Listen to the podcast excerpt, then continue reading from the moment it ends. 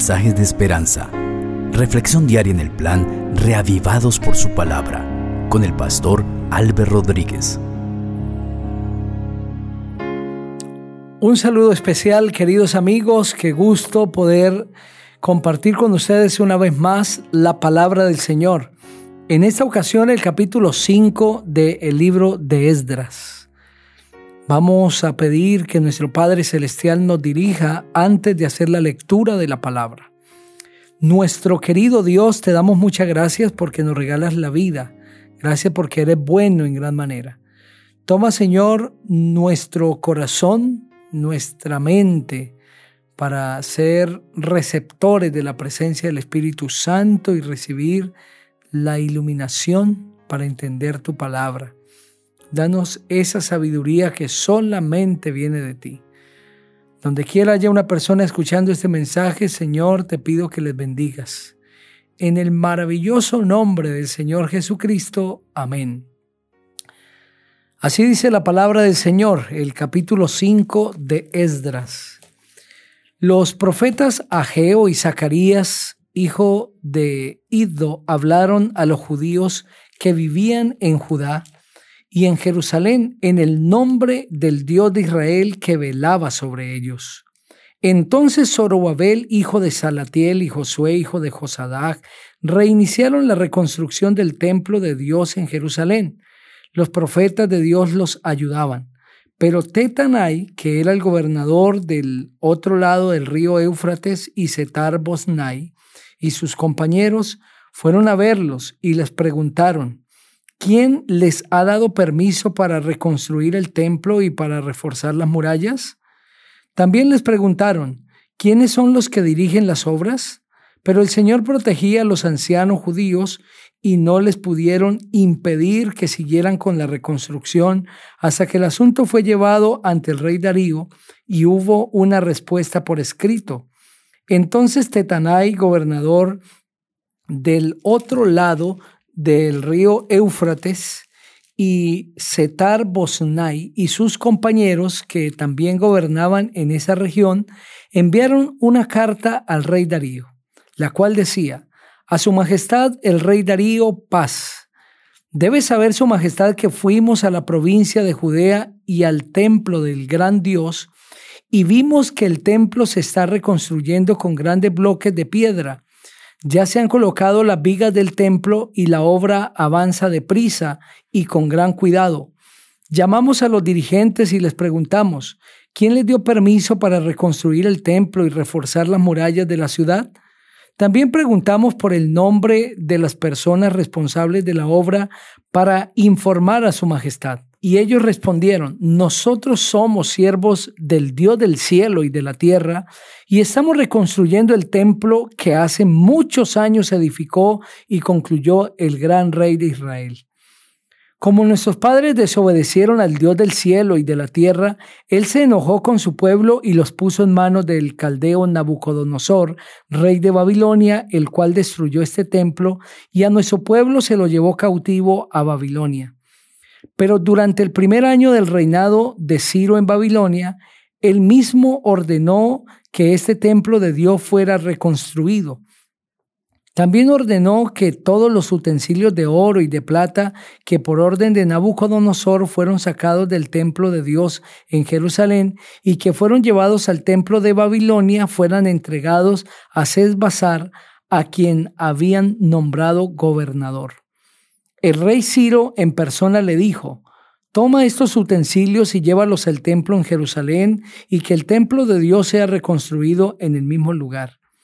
En cumplimiento de las órdenes del rey Ciro, Sesbazar vino y echó los cimientos del templo de Dios en Jerusalén y desde entonces hemos estado reconstruyendo, pero aún no terminamos.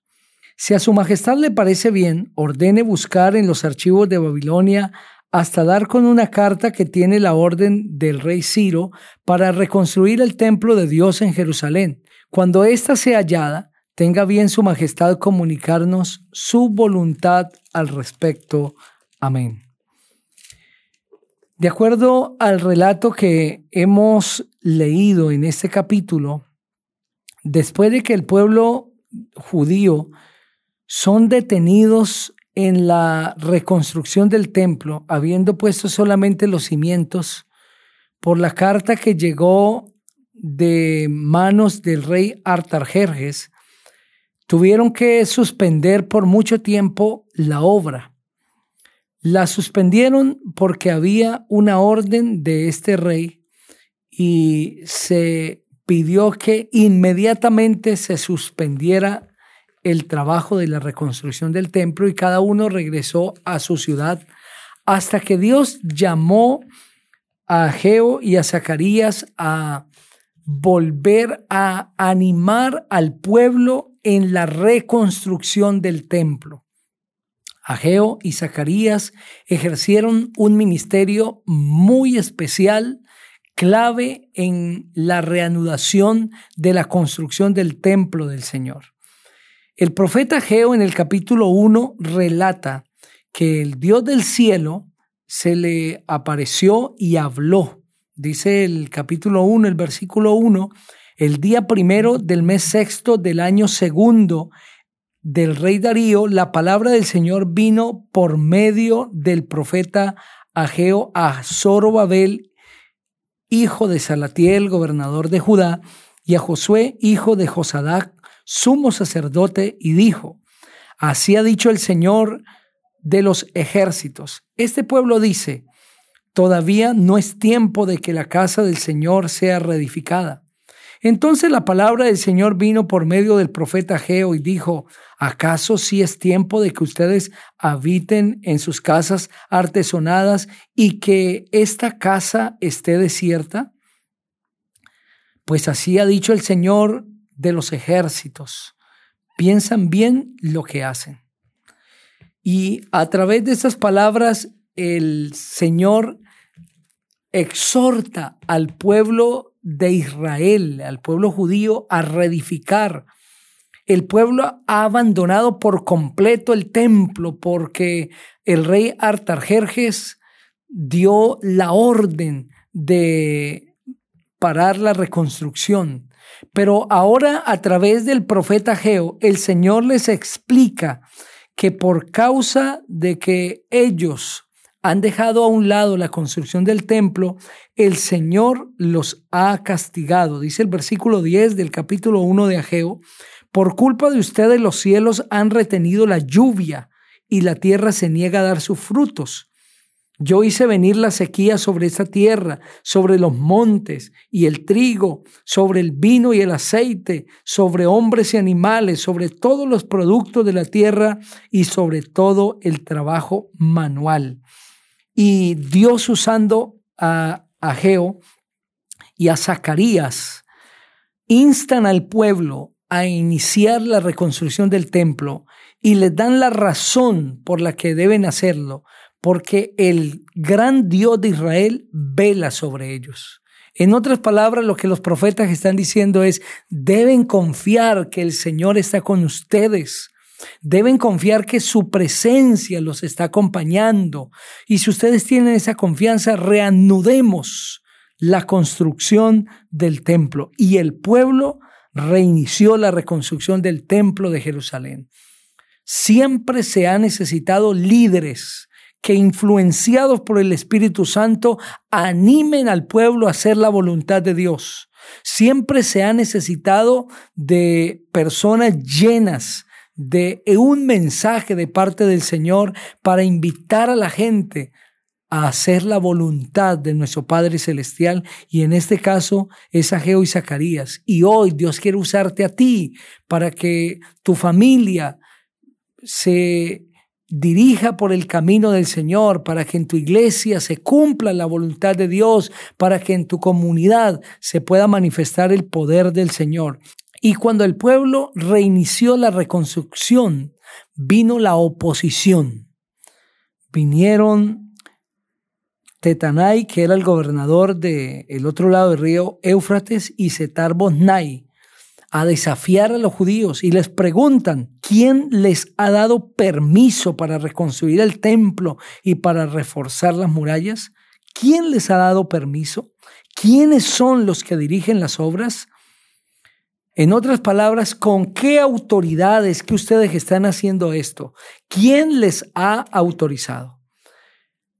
En una ocasión al mismo Señor Jesucristo se le hizo la misma pregunta que ahora se le está haciendo a los judíos, al pueblo de Dios. En el capítulo 11 del Santo Evangelio según San Marcos, el versículo 28 dice que los principales sacerdotes, escribas y los ancianos se acercaron a Jesús y le preguntaron, ¿con qué autoridad haces todo esto? ¿Quién te dio autoridad para hacerlo? Y Jesús les dijo, yo también voy a hacerles una pregunta. Si me la responden, entonces les diré con qué autoridad hago esto. Díganme, ¿el bautismo de Juan era del cielo o de los hombres? Y ellos empezaron a discutir, porque si decían que era del cielo, entonces el Señor les iría a preguntar, ¿por qué no creyeron? Y si decían que era de los hombres, eh, temían que la gente viniese y los atacase porque consideraban a Juan un verdadero maestro. Pero esa pregunta desafiante le hacen a Jesús. ¿Con qué autoridad hace esto? Y es la pregunta que le hacen a los judíos. ¿Quién les ha dado el permiso de hacer esto? ¿Quiénes son los que dirigen esta obra?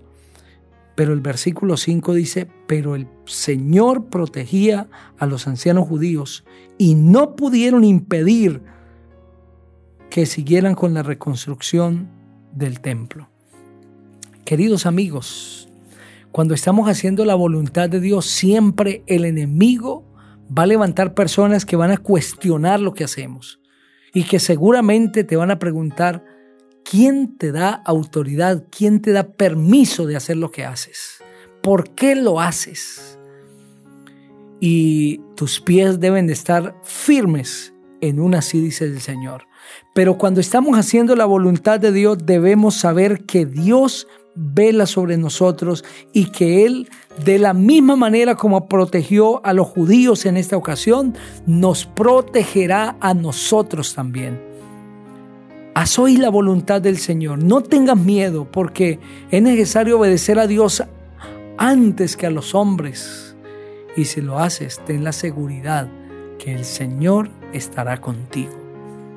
No tengas miedo a los hombres cuando haces la voluntad del Señor. Ora conmigo. Padre, muchas gracias te damos porque a través de tu palabra podemos encontrar siempre un mensaje alentador. Bendice a cada persona que ha escuchado este mensaje y ayúdale a ser firme en el hacer tu voluntad hoy. En Cristo Jesús. Amén. El Señor te bendiga